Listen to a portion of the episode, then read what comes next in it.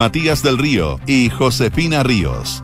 Auspicio de Zurich Global Investing APB. Duna. Sonidos de tu mundo. ¿Qué tal? ¿Cómo están ustedes? Muy buenas tardes, siendo las 7 con un minuto aquí, 16 segundos de este martes 28 de febrero de 2023. Le damos la bienvenida en Radio Duna Nada Personal. José Ríos, ¿cómo estás tú? Estoy que me ponga a llorar, Matías, te juro. Te juro, estoy que me ponga a llorar de la emoción. Pero que estás chateando con no sé no, quién. a ti estoy como anunciando que llegaste, de, de, ¿Qué, de qué, nervios, de, de todo. ¿Qué, qué, qué? Chateando con no sé quién, no sé qué cosa, y a mí me dice que, ay, No, bueno, te no, no, no tanto estaba chateando. Te juro por Dios, estaba subiendo una foto. Ah, ya, la foto contigo. con nosotros. Sí, con el Quique también, con los tres. Como Pero emoción que tengo. Yo tenía, yo, no- yo no Fue podía- una sonrisa genuina la mía, reconocerlo. No me había pasado hace mucho, nunca creo. Yo llegué hoy, hoy venía del sur de nuestro país. Yo llegaba mañana.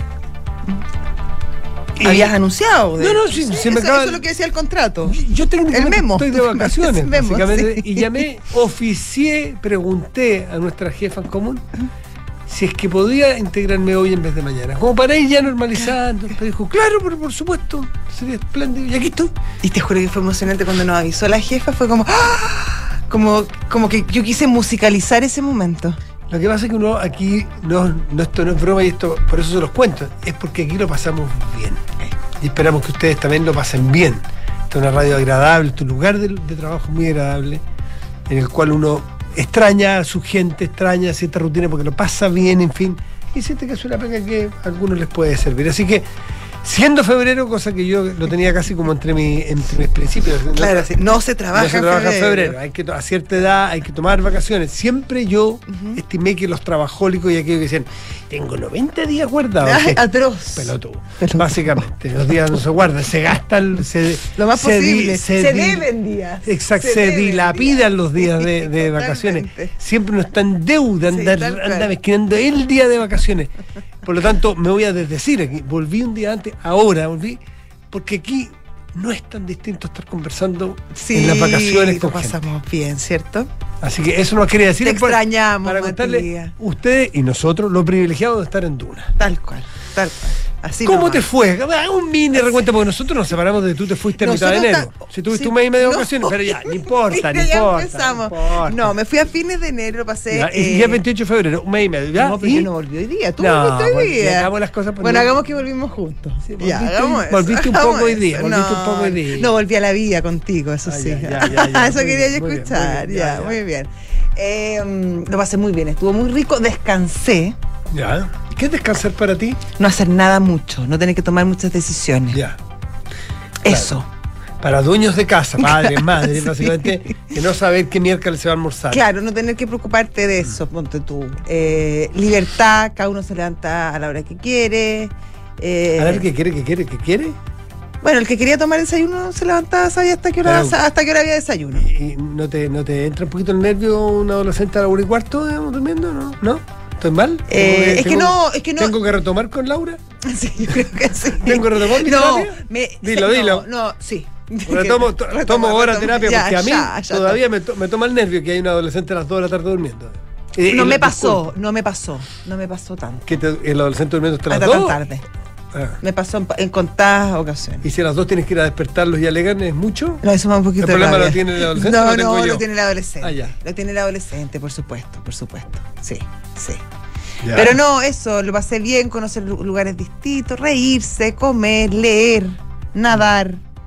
Eso me gusta. A mí pasa que leo más en el año que en vacaciones. Ay, yo no, mucho más en vacaciones. En el año no me da tiempo para leer, en verdad. Tanto. Yo tengo más tiempo en el año, pero en las vacaciones no me da, no me da la, la rutina. Me agarra otra rutina a mí. Es que yo invento. Pues digo, no, voy a hacer no sé qué cosa, pero en el fondo me voy a leer. Ah, ya. Que eso es interior. Sí. Que me falta. Eh, eso hago. Entonces tengo que ir a hacer unas, tengo que ir a hacer unas cosas, o voy a ir a, y, ponte tú, y me instalo y leo. ¿Qué leíste bueno? Leí varios libros, fíjate. Ya. Leí uno que se llama Una novela rusa de Carrer, buenísimo. Ah. Me leí también otro de Carrer que se llama Yoga, que Ah. me encantó. Sí, mi señora es muy, muy, Me encantó. muy adicta a, a carrera. Es que es muy bueno, Sí. es muy bueno. Me leí yoga, me leí el de los niños, el de cuentos, Niños Furiosos. Ah, Bonito, súper. sí. Ya, Eh, me leí uno que me encantó de Stefan Zweig que se llama Momentos Estelares de la Humanidad. ya. O sea, leíste bastante. Sí, me estoy leyendo otro que lo, lo agarraba y lo soltaba porque es como más, más- que se llama Revuelta. ¿Y eso es? Ese es de un, se me olvidó el autor ahora, pero Nadal, Nadal Eval, una- de, eh, israelí, que explica los movimientos eh, en el mundo, como que le da un contexto global a los estallidos que han habido en distintas partes del mundo y que la verdad que Mira. te comparten un montón de aspectos Factores en común. comunes. Sí. Las primaveras árabes. De, claro, sí. desde la primavera árabe. En el fondo marca el inicio desde más o menos la caída de las Torres Gemelas, que eso habría marcado un, Ya. un punto Vamos, de revisa un poco, de los fenicios hasta ahora, revisa un pero poco la historia. que no, desde antes. Es como. Pisa en Egipto, ah, no, no se echa tan atrás. Cantidades de años, sí, pero entretenido. Y, mm, y te muestra efectivamente cómo el proceso de globalización de los últimos, no sé, 50 años fue tan, tan, tan, tan. Rebarajó mucho. el- Claro, y cómo, cómo al final se transforma la conciencia social Mm. de, de los fenómenos. Bueno, una discusión larga la podríamos tener otro día. Está bien. ¿Tú qué leíste? Yo, yo tengo- leo menos en el verano que en el. que en el. eh, que en el año. ¿Qué en el año? Me leí, pero no terminé porque lo agarré y agarré libros en- de la casa en que estaba. ¿Ya? ahí. Eso entrete, me encanta Sí, hacer entrete. eso. Y fíjate que leí un libro que no, que es del 17, me parece que es, que es eh, después de vivir un siglo de la Violeta Parra, ¿Ya? eh, que tiene cosas bien interesantes. ¿Es como biográfico? Sí, sí, ¿Ya? sí, sí. Eh, de Víctor Herrero, un libro, yo lo había visto pero no lo había tomado, no lo había leído, me interesaba el personaje, me interesaba la época. Mm. Lo que pasa es que la época a mí me entretiene mucho, me he dado cuenta que el siglo XX chileno me entretiene mucho. Es que hay harto cuento. Y desde el colegio, en que, por ejemplo, en todas las épocas de la, de la, de la conquista siempre la encontré muy latosa. Cuando en clase tocaba la materia, la, unidad. La, la- la- La unidad, la unidad, sí, La sí, platea sí. vieja, la para nueva, la No, no, ahí se pone bueno, ahí se ¿Qué pone entonces, ¿qué es bueno. lo que no te gusta? Cuando llega Diego Almagro. Ya, esa parte de los Ah, conquistadores parece una gran sí, lata. hombre. Pero eh, ya a partir de. de Inés de ese Suárez no te China, produce ningún no, interés. No me pasa nada con Sí, no, no. No, no me pasa nada con Inés de Suárez. Ya. Pero. a lo mejor te habría pasado. Ah, bueno, habría que haberla conocido, pero. Como personaje histórico me Ya, refiero. ya, perspectivas históricas. ¿sí? Estamos solamente hablando de ese nivel. Claro. Y a mí me gusta mucho el siglo XIX, pero el XX es muy entretenido, porque el XX tiene... Pasaron tiene muchas cosas. pasaron tantas- Fue muy intenso ese tiene, siglo. tiene tantas cosas. Y que ese, tengo otro que mientras tú me preguntaste y decía, ojalá no me pregunte porque se me olvidó. Eh, con el que llegué a las vacaciones y lo terminé ahí. ¿Y lo terminaste? Sí, sí, pero es que se me acaba de. Pero dame una Eva- pista. Eva- Yo no, te puedo no, ayudar. No, no la tengo, no, no, no cayó. no. Argentino, chileno. No, no, no. O sea, perdón, le di mucho. No, es que ya, te ya me voy a acordar, porque lo tengo en mi, en mi Kindle. Y lo tengo aquí en el computador. Eh, le di mucho al podcast. Estás Encon- Fernando Zavala. Lo único que hizo fue el podcast. Encontré unos podcasts muy entretenidos argentinos. Ya. Eh, yo Ay, me de fui. repente me te fui- cincó argentino. no, no, me fui escuchando la, me fui escuchando la cruda de aquí. Que es un ¿Qué podcast. es la cruda? Tú me lo das como Miguel Granado. Es que me lo dieron, mira, me lo dio cuando fui a Buenos Aires hace muy poco. Un amigo periodista me dijo, escucha la cruda. Escucha la cruda. ya. podcast, dije ya, eh, pero cuando una persona de otra edad, de otra ocupación, o sea, este es un amigo mío que tiene 50, es hombre periodista, esto me lo dijo una mujer de 23 y, y que se dedica al mundo de los alimentos. Nada nada que ver, nada que ver, nada que ver. Me dijo, ¿hay Escucha escu- la cruda. ¿Hay escuchado la cruda? Y, y es argentino y ella es chilena. Me dijo, ¿hay escuchado la cruda? Y dije, miércoles, aquí pasa Ah, algo. Ya. Me metí a la cruda. Obvio. Y, y es un, es un Miguel Granado, que es un, un, un- comediante que tiene podcast eh, que es conversación, una entrevista larga, suelta, desordenada, libre, una conversa con personajes desde un abogado a un artista, a un desconocido, a un, conversaciones profundas, largas, sueltas. Y es un buen conversador él. Eh, Ya, que eso es muy importante. Y escuché dos o tres historias, o cuatro historias fabulosas. Una de ellas, es la historia de Gastón Pauls, que yo se las recomiendo. ¿Del sobre- escritor? No, del, del actor. Del actor, sí, ya sobre todo, que se llama Cocaína. Ese capítulo. Es una conversación de una hora y tanto, donde él cuenta el verdadero sótano en que vivió buena parte de su vida profesional sometido, sometido a la droga, a la, a la- a la droga, a la adicción de la droga. Gran Y- y- actor. y gran actor. Gran actor. Y muchos de eso, muchos de ellos, muchos de esos nosotros no lo supimos. Y él cuenta cómo convivía con esa doble vida dramática y que logró superar hace cinco años, seis años, y la cuenta cruda. Ahora, la cruda es otra cosa, no es que la cruda en realidad, la ¿El cruda me explicaba. No, la cruda eh, en argentino es, eh, es como la resaca al día siguiente. La caña. Bueno, hay otro que es una madre de una mujer que murió en el ataque de la AMIA, si no me equivoco, el 18 de julio del 97 eh, o 96. Y, y- y es tremendo también, tremendo, tremendo. Bueno, muchas historias, eh, otros de, de- Y de son- la Son poligamia. entrevistas, en Son el fondo, conversaciones. conversaciones con una persona en Una- particular. en el caso de la poligamia, era, Más. era, eran más. Eran más. de todas maneras. Claro. El no, era el poliamor. El, El poliamor. poliamor. Cómo vivía una pareja en poliamor y muy entretenido porque una mirada que uno no la conoce. Ya, esa es la cruda.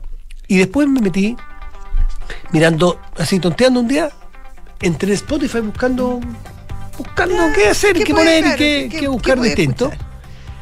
Y de repente me encuentro una historia totalmente alucinante de alguien que me, me llamó la atención no haber conocido, probablemente ustedes lo conocen.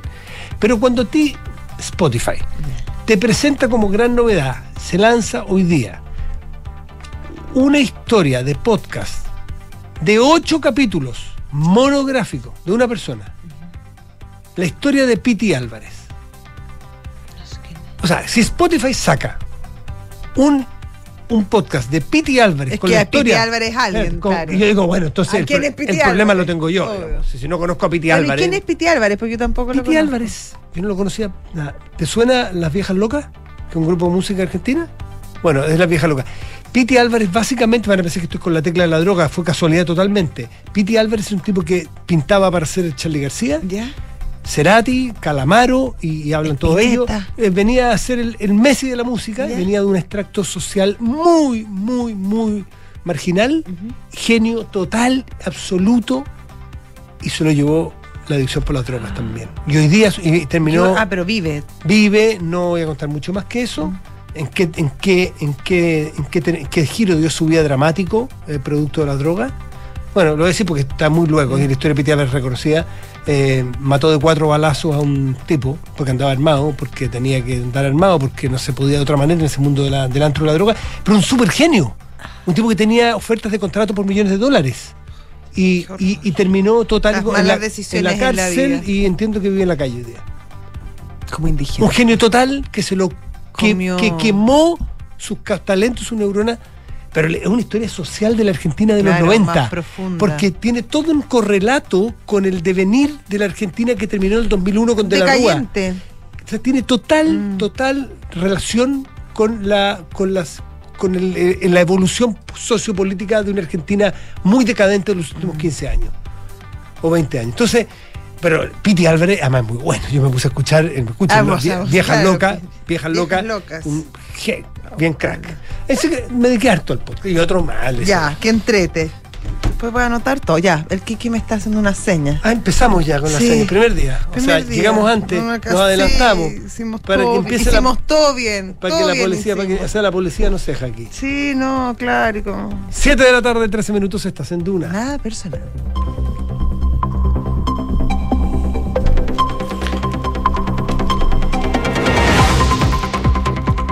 Con ustedes, el gran Enrique Javier Yavar Ferrer, que merece nueve capítulos de Todo. Spotify.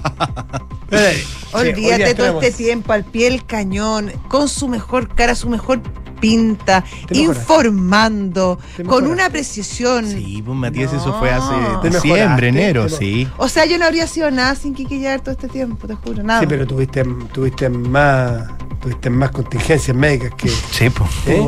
Todas me, me tocaron Eh, todas. Tuviste cualquier contingencia médica. Pero ya estamos bien. Pero ustedes ¿Sí? alcanzaron a verse antes de que, o sea, volvió Antes- No, antes. que el Kiki es antes la licencia y después la Por licencia. eso, Son dos- después son de la licencia, ¿tú lo viste o no lo viste? dos. ¿Y cómo tú, el pavo te pagaron la licencia? Sí. Pues eso a veces medio. Se no me pagaron. Mentir, sí. ¿Se, se pagó la licencia? Se pagó. ¿Y te fueron a ver a tu casa? No. No, porque No ¿qué dirección diste, este va, este, vos tenés más, tenés más, tenés más propiedad Claro, que la, que la. Sí, No, pero no me, no me fueron a ver, pero también yo tuve licencia como en tiempos complicados, pues, entre Navidad, Año Nuevo, no. No, y con todo un claro. Puede sí, ser. pues no ¿Tú me crees que puede ser eso? ¿Tú crees que puede Sí, ser eso? Pero bueno, ya estamos de vuelta. Así no, que. la radio, la radiodifusión chilena lo nota. Sí. Sí. Lo no. nota y lo agradece. Sobre Yo- todo lo agradece. Yo estoy muy feliz de estar aquí Pero tú, al ser un millennial, un, no sé, un, que ya, no sé qué generación, pero muy chico, no te tomas vacaciones en enero y febrero. No. Te, de- te desheredan de tu generación. Vamos a En, ab- Te del lo abril- echan. en de- abril. De abril para Sí. adelante. De para- sí. Bueno, es que es bastante inteligente esa, Sí, esa po. opción. Porque- Si al final to- termina tomando vacaciones en esta época por los niños. po. Claro. Sí, po, porque estos muchachos que les gusta viajar, consiguen temporadas bajas en otras partes. Mejores climas, si quisieran ir a otro, con- a otro continente. Claro. Enrique Javier, ¿hay planes de viaje? Sí. Uh, ¿Dónde? Seguro. ¿Qué? No sé, para ver, No, si, a ver si te quiere contar. Vamos a ver si, si hay al- alguna visita al, al continente español. Ya, Vamos con los titulares. La presidenta del PPD, Natalia Perientili, aseguró que la postura del secretario general de la tienda, José Toro, de que se diera a conocer el cambio de gabinete después del 7 de mayo, cuando se elijan los consejeros constitucionales, no es una postura oficial de su partido. Junto a esto, Perientili recalcó que ninguna colectividad tiene el derecho ni la facultad de querer pautear al presidente respecto a un cambio de gabinete y que el elenco del PPD está disponible si quieren contar con alguien para este cambio. El presidente de la Cámara de Diputados, Vlado Mirosevich, se refirió a un eventual proyecto para concretar un nuevo retiro de los fondos de pensiones, el que podría comenzar a tramitarse en el mes de abril, y aseguró que la iniciativa se pondrá en tabla, pero con el objetivo de que la idea sea rechazada lo antes posible para no ilusionar a un grupo de personas con recibir el dinero desde las AFP. En ese sentido, también timonel del Partido Liberal indicó que existe una utilización política para ilusionar a un grupo de personas respecto de que la plata le va a llegar. Estados Unidos aseguró hoy que si China proporciona armas letales a Rusia tendrá un grave problema, no solo con Washington, sino con otros países de todo el mundo. El secretario de Estado norteamericano, Anthony Blinken, hizo estas declaraciones en el marco de una conferencia con cinco países centroasiáticos en el formato C5 más 1 en Astana, asegurando que su país no dudará a la hora de apuntar a empresas chinas o individuos que violen nuestras sanciones o se involucren de otra manera en apoyar el esfuerzo bélico de Rusia. Y hoy a las 20.30 horas, Cristian Garín hace su estreno en el Chile Open 2023 ante el austriaco y pupilo de Nicolás Massú, Dominic Thiem. El duelo estará marcado por el anhelo de ambos tenistas de volver a lo mejor de su tenis. Muchas gracias, Kiki. Enrique, un gusto tenerte nuevamente aquí de vuelta. a tu casa. que es el pato. ¿Qué? Me y medio venir y me decís para tu a mí. 7 de la tarde, 18 minutos. Estás en Duna. Nada personal.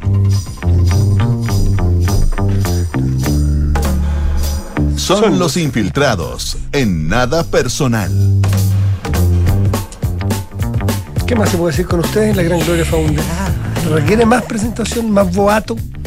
¿Cómo estás, querida Gloria? Qué gusto. Muy bien, ¿cómo están ustedes? Bien, para los periodistas políticos sí que se les aparece marzo de una con los cambios de gabinete. Sí, y hay algo más de lo que se puede hablar en este minuto que no sea del cambio de gabinete, Claro. creo yo. Y es como. mm, Aunque el presidente se anduvo ahí Se tostando. anduvo hoy día, choreando, ¿no? un buen chileno. Es Sí. que siempre le preguntan, porque te preguntan. Pero que es la- obvio, obvio que hay que Y preguntarle, es pero obvio que, que, con- y obvio que conteste lo que tiene que y que- contestar. pero es que claro, es como la, es la respuesta eh, como aprendía. Eh, Los cambios eh, se... se hacen, se no se hacen y no se anuncian. anuncian. ¿Alguien se- Claro, como- visto ¿Quién fue el primero que dijo eso? Ese Es bien brillante, el primero que lo dijo. Porque No, después de ahí en el- adelante, Yo todos. tu, tu, tu, tu, tu, No Salvo la presidenta Bachelet, No que está- rompió que la lo- regla. que ¿se lo echó a todos en un programa de televisión. En TV, así es. Eso fue bien impresionante. sí. Con don Yo- pero yo creo que esa frase que los cambios se hacen, no se anuncian, es sacada de, Ya. es parafraseando la frase de Genero Regada que las elecciones no se ganan ni se pierden, sino que se explican, Se ¿o no? Porque esa frase al menos el mismo espíritu. claro. Claro. Al mismo, el mismo es espíritu de también, reflexión. Porque nadie puede dar por perdido. Mire, bueno, hemos perdido esta elección. No, no, mira, estamos muy contentos porque conseguimos en el distrito cuatro y medio, en la parte norte. Ganamos, ganamos en las mesas impares de mujeres entre 23 y, Eso y demuestra 28 que hay un años. crecimiento. Quiere decir que estamos Ah. muy contentos con nuestro despliegue en esa zona. Bueno, pero con que el presidente, aunque el presidente intente eh, bajar, por cierto, el perfil al cambio, ya es un hecho que está desatado en Palacio, al menos las fuerzas ocultas que definen, ¿no? Finalmente los equipos, han habido varias señales eh, a propósito del regreso el mismo lunes del presidente a la moneda. eh, eh, ponte tú, la primera es que se suspendió un consejo de gabinete. Las ministras políticas han tratado de señalar, no, no, si esto se suspendió hace varias semanas. Eso No lo avisaron a nadie. no se lo avisaron a nadie. Lo- ellos lo, Claro. conf- digamos, lo, eh, lo hicieron oficial el mismo lunes a lo- al resto de los ministros, generando, por cierto, la inquietud No les obvia. llegó el memo, no les había llegado el memo a los otros. Estaban de vacaciones. o el WhatsApp, yo creo. Pero eh, el Signal en el caso de este, sí, pues. de este gobierno. Pero bueno, efectivamente se suspendió esa actividad, dando más, atizando aún más el nerviosismo que hay respecto del cambio de gabinete. Hoy se produjeron nuevas visitas de partidos a la moneda, donde están llevando su, eh, se entiende, ¿no? Su solicitudes, sus opiniones. Fue el turno de Convergencia Social que llegó el presidente Diego Ibáñez ahora a la moneda hace un rato. Y también fue el regreso de Natalia Pergentili a la moneda, al que todos esperábamos con cierta ansia, ¿no?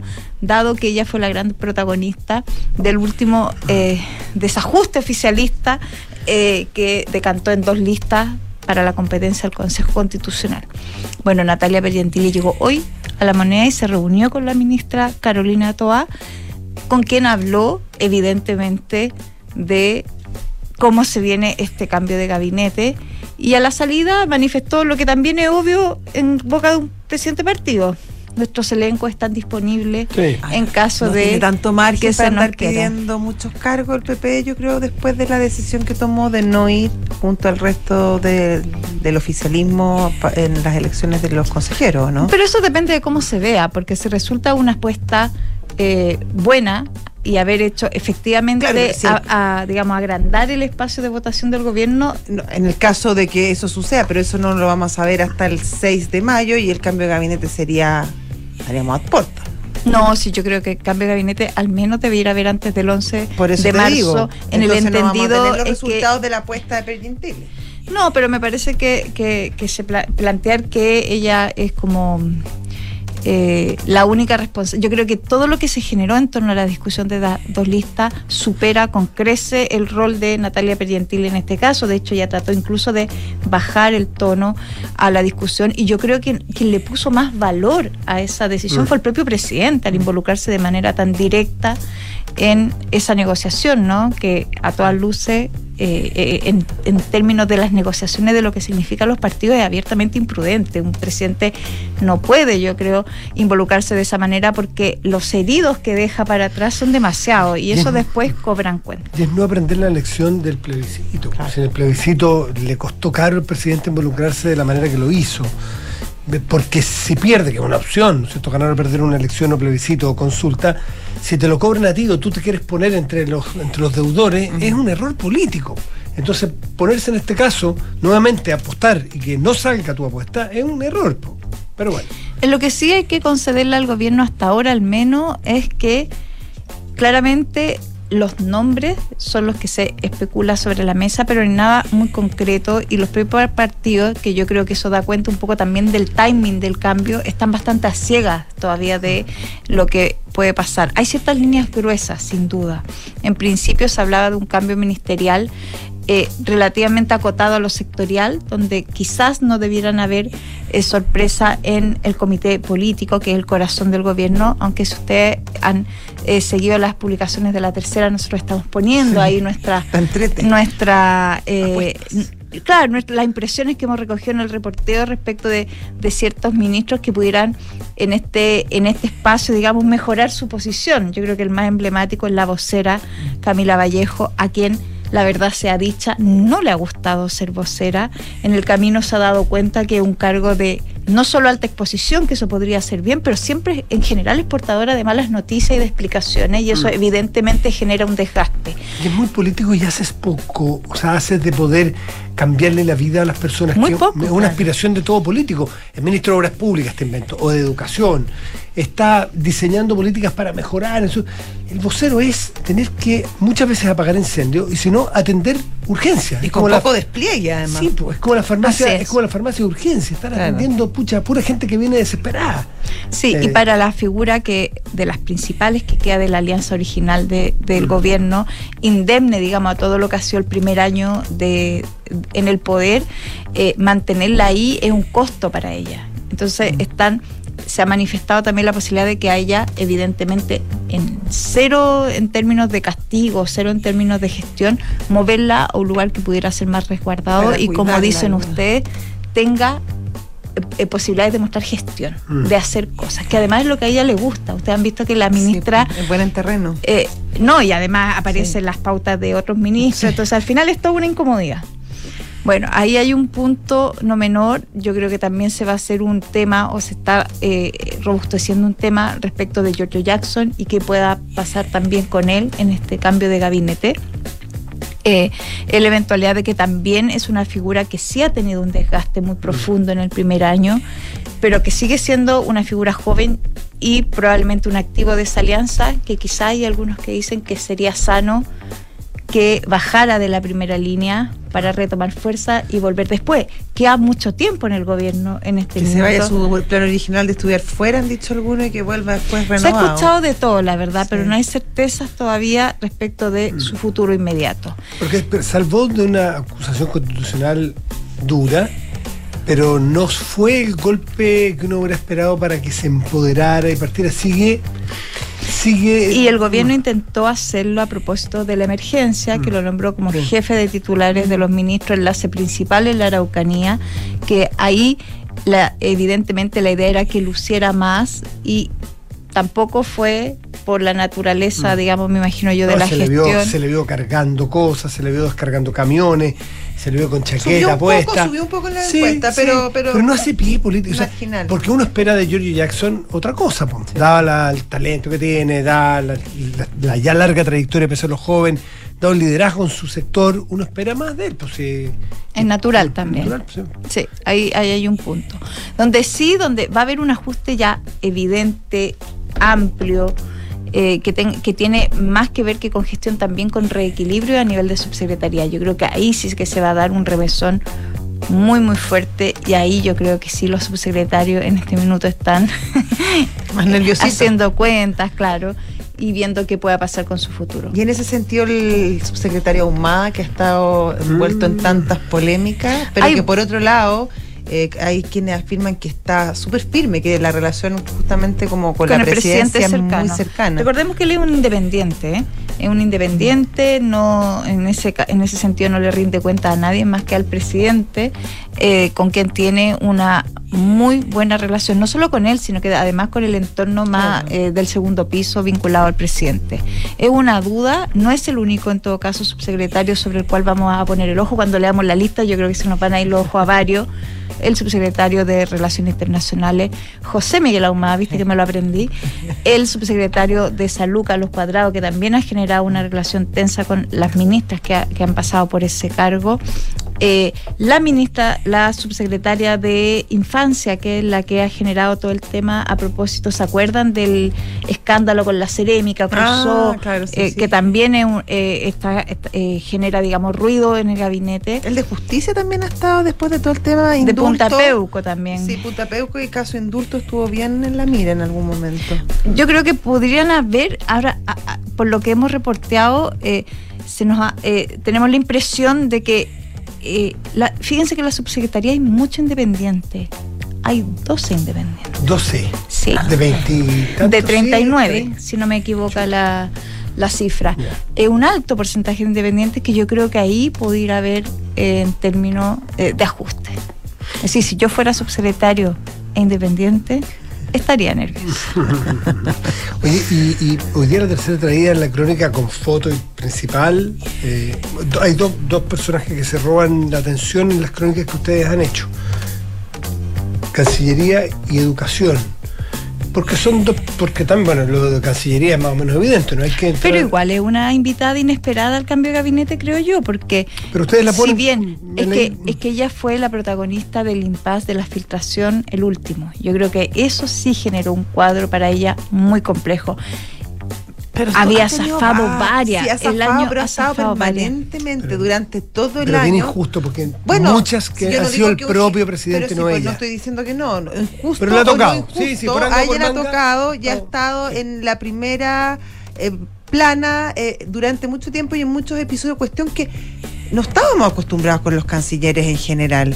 Le ha tocado a ella por, probablemente por, por errores no forzados o por problemas de otro, de otras personas, incluso del presidente. Pues. Em, estar ahí, pero, pero bueno, ella es la que ha tenido que salir a, dar explicaciones en el caso, en el caso de, Estados Unidos, cuando dijo me gustaría que Estados Unidos estuviera presente. El embajador de Israel. Y estaba Kerry, el embajador de Israel, el, el paz con el presidente, o sea, con el, con el rey de España, Perú, y así un montón de otros, bueno, los embajadores que eran amigos del presidente y así. Sí, a mí, a eh, yo creo que, que, la canciller está en un mundo súper complejo.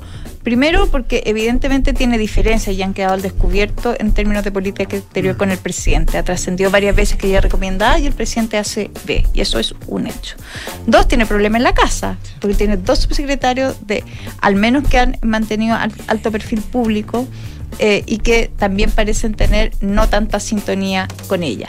Y tercero, ella viene de un mundo, ella también es independiente, pero bien cercana al socialismo, pero viene de un mundo de la política exterior donde la verdad es que se ha peleado con todo. Entonces eso que era un soporte eh, bien estratégico para cuando ella parte en este cargo, eh, la verdad es que eso ya se cayó, un golpe mortal para ella fue no haber respaldado a Claudio Grossman, ¿se acuerdan? Eh, que él es parte como, era parte, es parte del establishment de todo este mundo de la política exterior, que por cierto es transversal.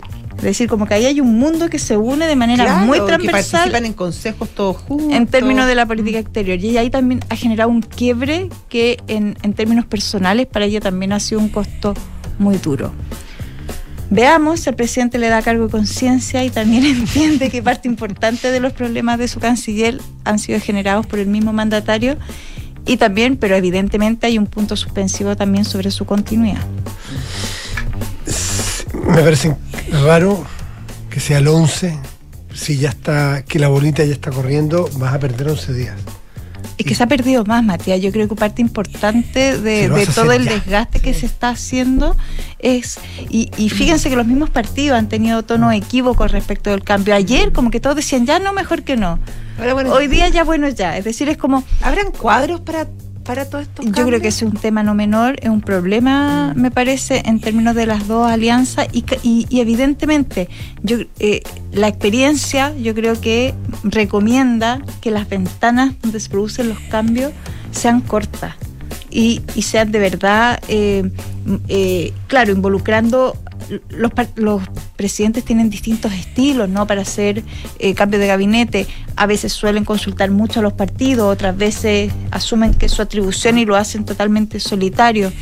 Eh, el primer ejemplo, eh, el primer gabinete del presidente Boris fue muy en ese estilo, con poca consulta a los partidos. En el segundo, cuando ingresa Carolina Toa, también es una apuesta muy personal de él, pero ahí evidentemente abrió más juego y aquí veremos si es la pieza decisiva donde abre mayor conversación con los partidos. También eso está en un punto todavía incierto, porque hasta ahora han llegado hasta el jefe de gabinete con su carpeta. Gloria Faúndes, muchísimas gracias. Gracias, Gloria. Ya, pues que estén bien. Vamos a estar muy atentos. Atentos. Gracias, gracias. En cualquier momento. De la tarde, 33 minutos, estás en Duna. Nada personal. Ya está nuestra invitada, Matías. Ah, Francisca Perales, subsecretaria de Servicios Sociales. ¿Qué tal, subsecretaria? ¿Cómo está usted? Hola Josefina y Matías, muy bien, ¿ustedes? Muy bien, pues muy bien. queremos conversarnos sobre el cambio de gabinete, los subsecretarios, está hablando Gloria Faunda, eso es materia de otra conversación. no, no, hablando bien en serio, porque hemos visto eh, imágenes de una postal renovada del eje céntrico de nuestra capital, eh, con eh, la, no sé cuál es el verbo a utilizar, pero erradicación, reubicación, de, de, los campamentos, carpas y personas que estaban viviendo hace mucho tiempo allí, eh, porque, eh, eh, porque lo delicado de esto es que detrás de esto hay familias, detrás de esas carpas hay familias, hay niños, hay gente que no tiene donde vivir, nadie está viviendo por su propio gusto ahí, por lo tanto es, claro, es imperativo para una ciudad tenerla de otra manera, no es normal vivir en los ejes de las ciudades, pero tampoco se puede desconocer que hay un tratamiento que hay que hacerlo partiendo por lo humano. ¿Cómo, cómo, han trabajado allí y cuál es el resultado que han visto ustedes? bueno, primero es importante lo que mencionas, Matías, porque hay un doble efecto de la situación eh, de las personas que, viven en la calle. en primer término, no dejar de olvidar, o sea, no olvidar nunca que son personas, ¿cierto? Claro. Que tienen derechos y que son personas que al mismo tiempo sufren una condición estructural de pobreza, de vulnerabilidad, de desigualdad, eh, porque probablemente la- la- las personas que están ahí no eligen vivir en la calle, Mm. sino más bien es por una, Ah. condición, una condición de más carácter estructural. Y eh, desde el año 2019 eh, eh, tenemos eh, noticias de que han estado instalándose carpas y rucos eh, en el eje de la Alameda, por ejemplo, que ha ido aumentando sostenidamente en el tiempo hasta que iniciamos con este plan el año pasado.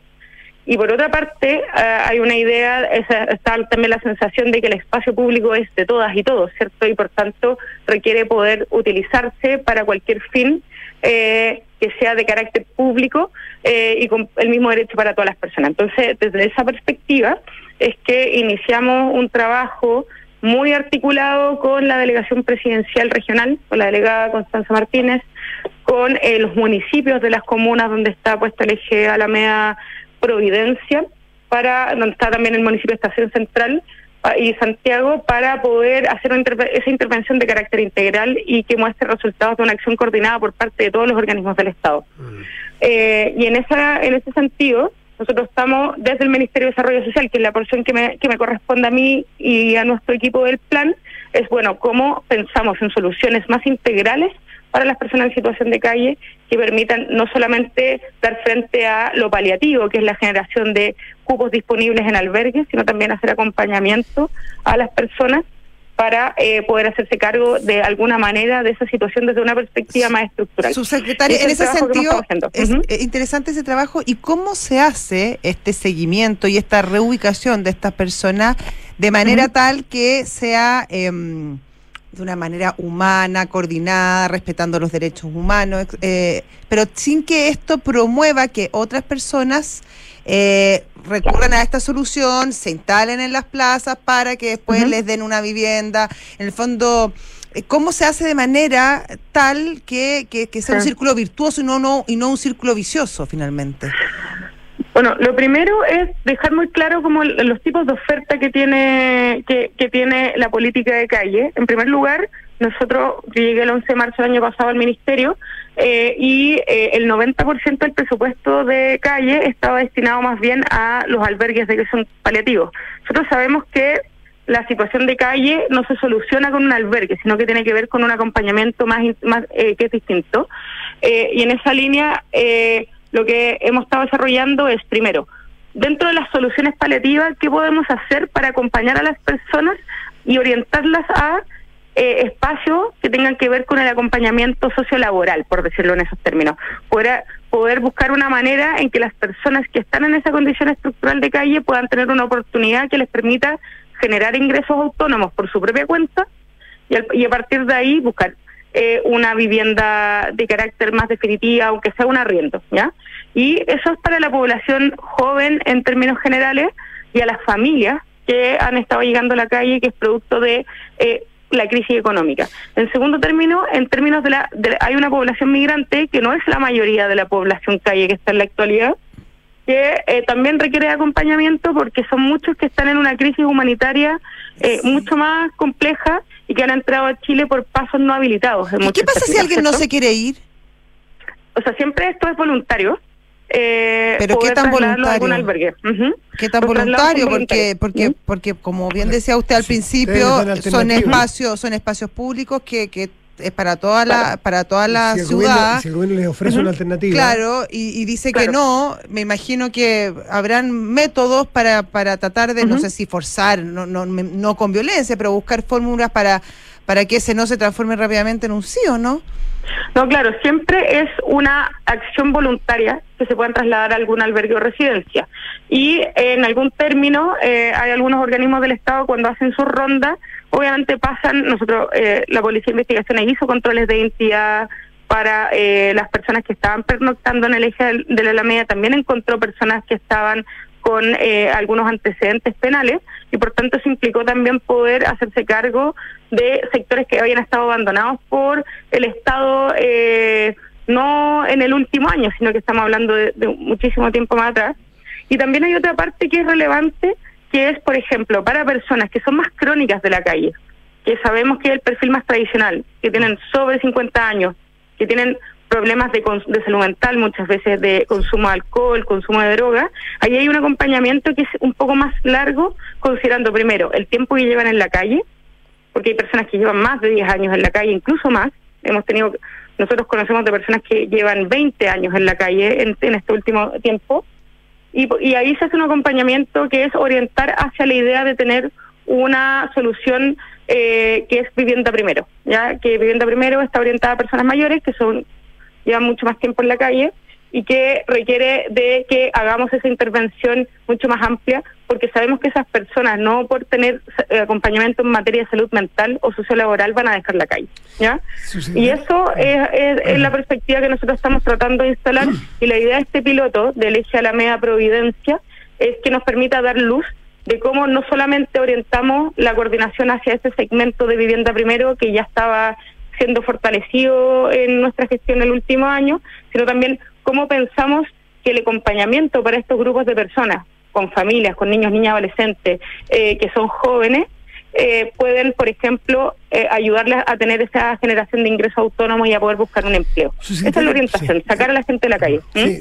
vemos que este es un trabajo que ha, sido desde agosto, por lo que estuve leyendo, con municipalidades desde Providencia hasta Santiago, donde ha participado el gobierno, es decir, un trabajo amplio y, amplio, o sea, amplio en, el sentido de, de, mm, políticamente, de distintas reparticiones y también amplio en la, en la, cantidad de focos que hay que atender.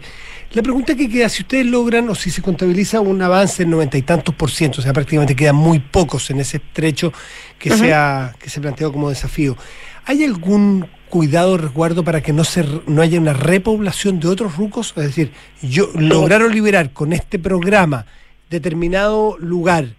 ¿Qué hacer para que no se pueble la próxima semana? De aquí ¿hay, ¿Hay algún resguardo? ¿El plan considera eso? O sea, de todas maneras, la, la idea de tener una articulación interinstitucional donde estén los municipios, donde esté el gobernador regional y donde estén las policías, es poder sostener en el tiempo eh, que eh, no hayan eh, más personas como pernoctando permanentemente, porque sabemos que además esto es dinámico, puede ser que hayan personas que vayan a un lugar, pues a otro, etcétera, pero que a todas las personas que vayan entrando a los ejes donde tenemos capacidad, que a todos esos ejes los vayamos a derivando a los mecanismos que correspondan para que no estén en la calle como salida definitiva de su situación, ¿cierto? Eh, y en ese sentido es que nosotros estamos monitoreando permanentemente el caso a caso. La primera fase de este plan, por ejemplo, en, eh, en el eje Alameda Providencia, partió en, en agosto de 2022 y con toda la intervención de acompañamiento, eh, cerca del 90% de las personas que estuvieron en la primera atención, la primera etapa, no han vuelto a la calle, porque sabemos en el fondo que muchas de ellas requieren de orientación mucho más profunda que solamente decirles bueno, tiene que salir de acá y tiene que trasladarse a un albergue, ¿ya? Y esa es la línea de trabajo que queremos seguir profundizando con los distintos municipios y que evidentemente requiere no solamente trabajarse en el eje de la media provincia, sino que también en otras comunas de, en otros lugares de la región metropolitana y en otras comunas del país también. Francisca Verales, subsecretaria de Servicios Sociales, muchísimas gracias. Gracias, subsecretaria, que esté muy bien. Que le vaya bien. Igualmente, que esté muy bien, gracias. Chao, 7 de la tarde con 43 minutos estás en Duna. Nada personal. Y tenemos que saludar ya a nuestros. ¿Sabes, ¿Sabes qué son los depósitos convenidos? No te preocupes. Zurich te informa, estamos como acá, como, como un coro. Ya son un tipo de ahorro voluntario que puedes hacer a través de tu empleador para aumentar tu futura pensión. Comienza a ahorrar hoy en Zurich.cl. Club La Tercera sigue celebrando su aniversario 16. Eh, sí, 16, con increíbles premios. Participa por entradas a Lollapalooza, conciertos en Movistar Arena con ubicación privilegiada, una gift card de 200 mil pesos en la biblioteca y muchas experiencias más. Hacemos una pausa y volvemos. Te contara que en Zurich hay un seguro de auto en el que pagas según lo que manejas? Muy útil para mí, que solo llevo a mi hija al colegio. Trae un mecánico virtual que escanea el estado de mi auto. Y todas las coberturas de un seguro tradicional. Con Maneja tus kilómetros de Zurich, proteges tu auto pagando un base más tus kilómetros recorridos. Contrátalo 100% online en zurich.cl. Zurich, tu mejor compañía para el futuro. Riesgo asegurado por Zurich Chile Seguros Generales S.A. Las condiciones generales del producto, coberturas y exclusiones se encuentran disponibles bajo el código POL 120160279 y sus condiciones generales. Conoce más en zurich.cl. Qué rico que podamos viajar todos al sur este año. Haber calzado las vacaciones fue una tremenda idea. Sí, con la Javi estamos listos, listos. Oye, ¿y cómo lo van a hacer con el Roque al final? Se queda donde mi mamá. Ah. Con Marcelo contratamos Verisur hace un par de días, así que podemos partir tranquilos. Ah, qué buena. Y la casa queda en buenas manos. Sabemos que quieres estar tranquilo cuando sales de casa. Conoce la alarma Cero Visión de Verisur, capaz de actuar antes que lleguen las fuerzas de seguridad. Calcula online en verisur.cl o llama al 600-385-0003. Activa Verisur, activa tu tranquilidad.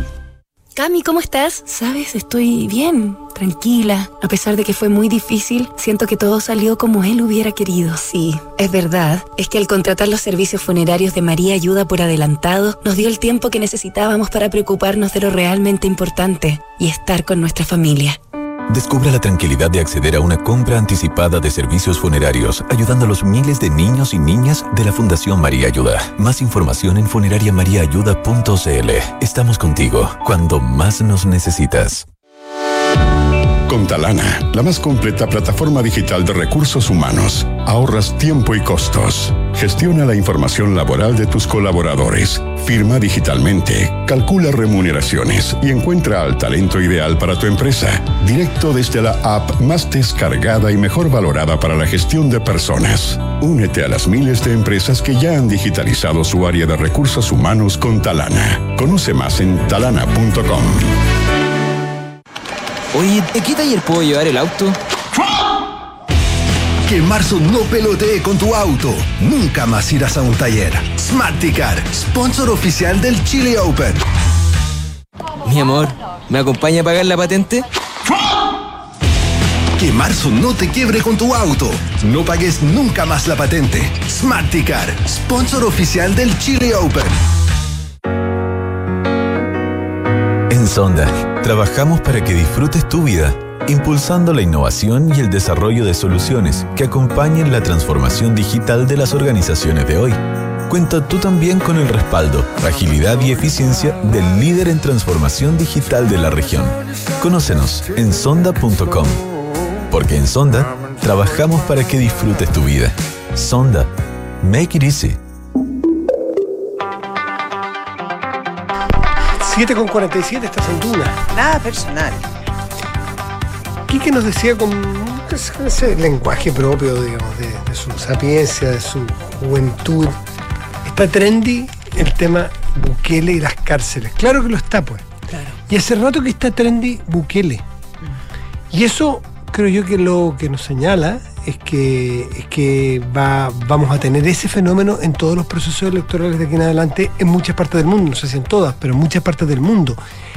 La, el incentivo que se está planteando, eh, y miremoslo, pero no vayamos tan lejos, vayamos a Chile, que es un país que va a tener, eh, que tiene elecciones con bastante frecuencia, pero tiene, Cada un periodo, día más. tiene un, pre- un periodo presidencial corto, en fin, pero en general, elecciones entre medio, ahora, ahora, ahora las hay en Argentina este año, en fin, en muchas partes del mundo. En Perú las va a haber muy pronto porque sabemos que las razones Dina que Boluarte, claro, va, va- va a entregar el mando luego, en fin. El factor Bukele, póngale otro nombre propio, va a estar muy presente porque esa oferta política está teniendo sentido en electorados de muchas partes del mundo. Fíjate que yo antes de irme de vacaciones me tocó entrevistar al vicepresidente de El Salvador. Ya. Y lo tuvimos aquí también en la radio, en el canal y en la radio. Bueno, y leyendo, leyendo antes de la entrevista, me enteré de una de las encuestas, que no eran del gobierno, naturalmente, porque si no, no, esas no valen, de incluso publicadas por diarios opositores, que hablaban de que el 92, 91-92%, y digo dos cifras no porque me olvide cuál era, sino que eran distintas preguntas, era, ¿usted está de acuerdo como lo hace el presidente Bukele? 92% a favor. ¿Usted está de acuerdo con la política que ha seguido el presidente Nayib Bukele con, los, con las maras? 91%, o al revés.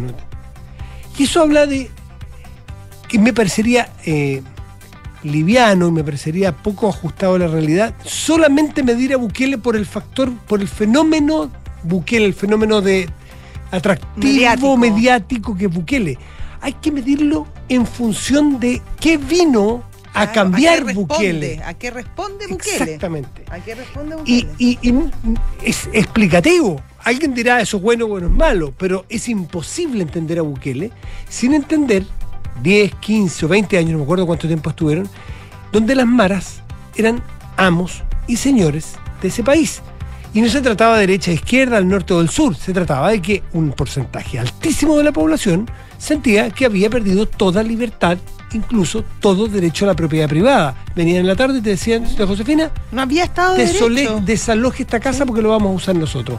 que y, tú no y tú sabías, no hay posibilidad, no quiero. No, es que se tiene que Si ir. te ¿no? doy hasta las 2 de la tarde, tú sabías que a las 2, 10 de la tarde te podían matar, porque el valor de la vida estaba en punto cero. Entonces, a esa, a ese, a ese verdadero terrorismo, no el terrorismo yihadista que tira aviones contra los edificios, pero es el terrorismo cotidiano sobre sobre la, la- la locomoción colectiva, que se, suben- se subían las maras y te bajaban a todos los tipos, o mataban a dos tipos, o te, o te pedían todo y te saqueaban a la micro completa.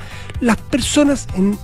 Y, y no solo en este El Salvador es Bukele, pero es Guatemala, El Salvador, Venezuela. Honduras, en Centroamérica. Este fenómeno se tomó y le robó la libertad a las personas. Ahora, la solución es la que te gusta a ti, amigo, al señor de más allá, esa es una pregunta que cada uno le responderá.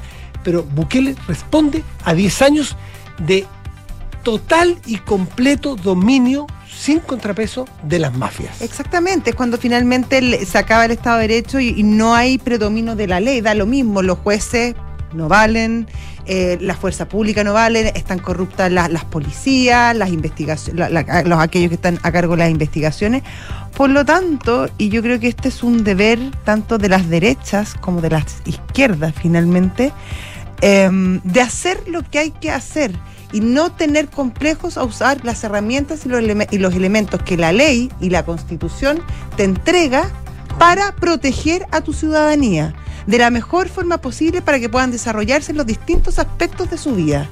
Si tú renuncias a eso, la gente está dispuesta a renunciar a otras cosas para lograr eso. Está dispuesta a renunciar a sus a, a- a parte de su libertad, a parte de sus derechos de reunirse, a está incluso dispuesta a callar lo que piensa con tal de que la protejan.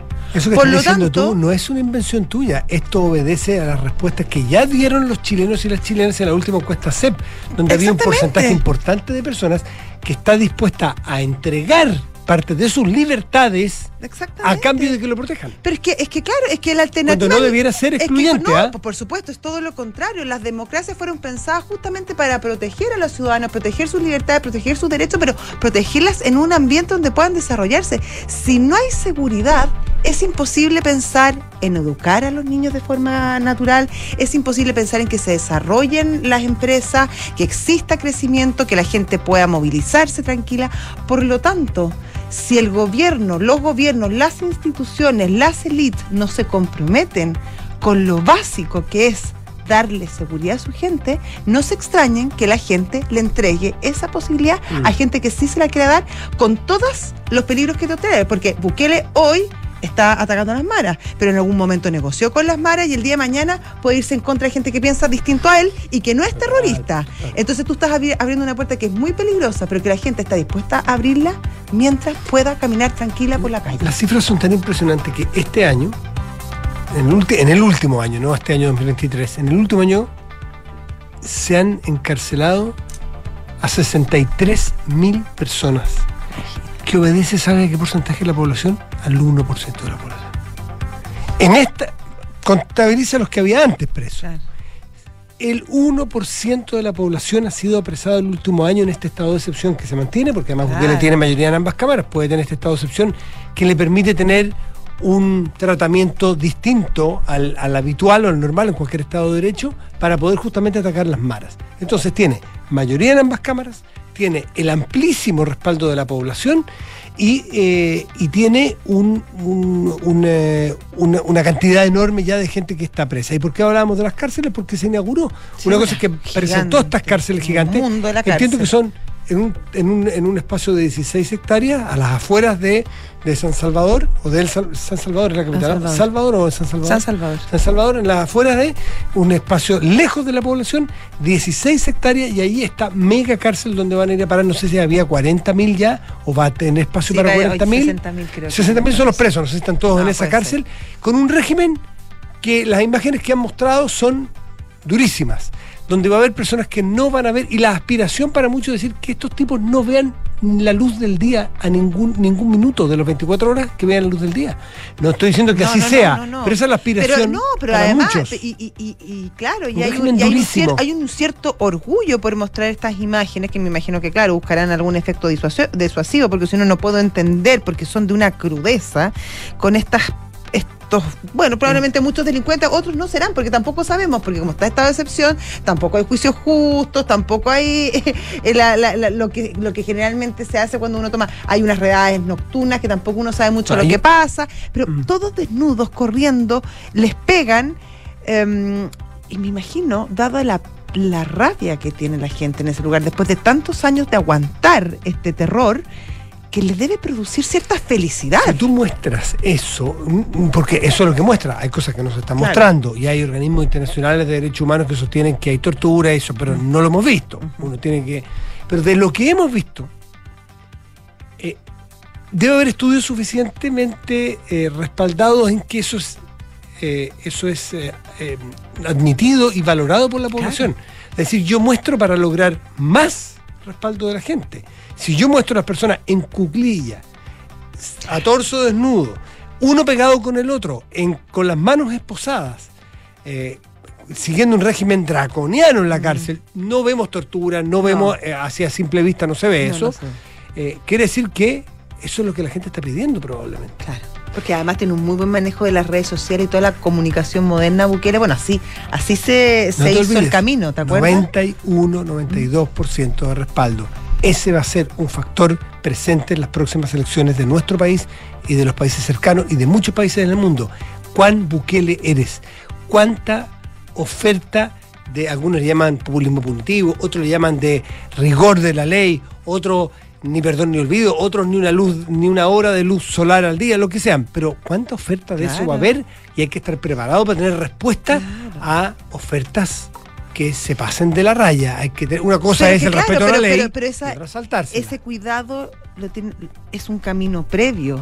Y por eso es muy importante, yo creo que ya eh, existe un cierto entendimiento y también probablemente eso responde al giro que ha tenido este propio gobierno en la persecución de la delincuencia, el crimen. Este en Chile, Este en Chile. Eh, en la Araucanía, ahora que estén los militares presentes en, en la zona norte, resguardando la frontera, obviamente que yo me imagino que ahí hay un aprendizaje, hay una lección y también, también responde a eso los giros, no solamente en las acciones, sino que también en los discursos y cómo las autoridades finalmente terminan respaldando a la, a la, a las policías, a los jueces y a quienes están a cargo finalmente de mantener el orden público.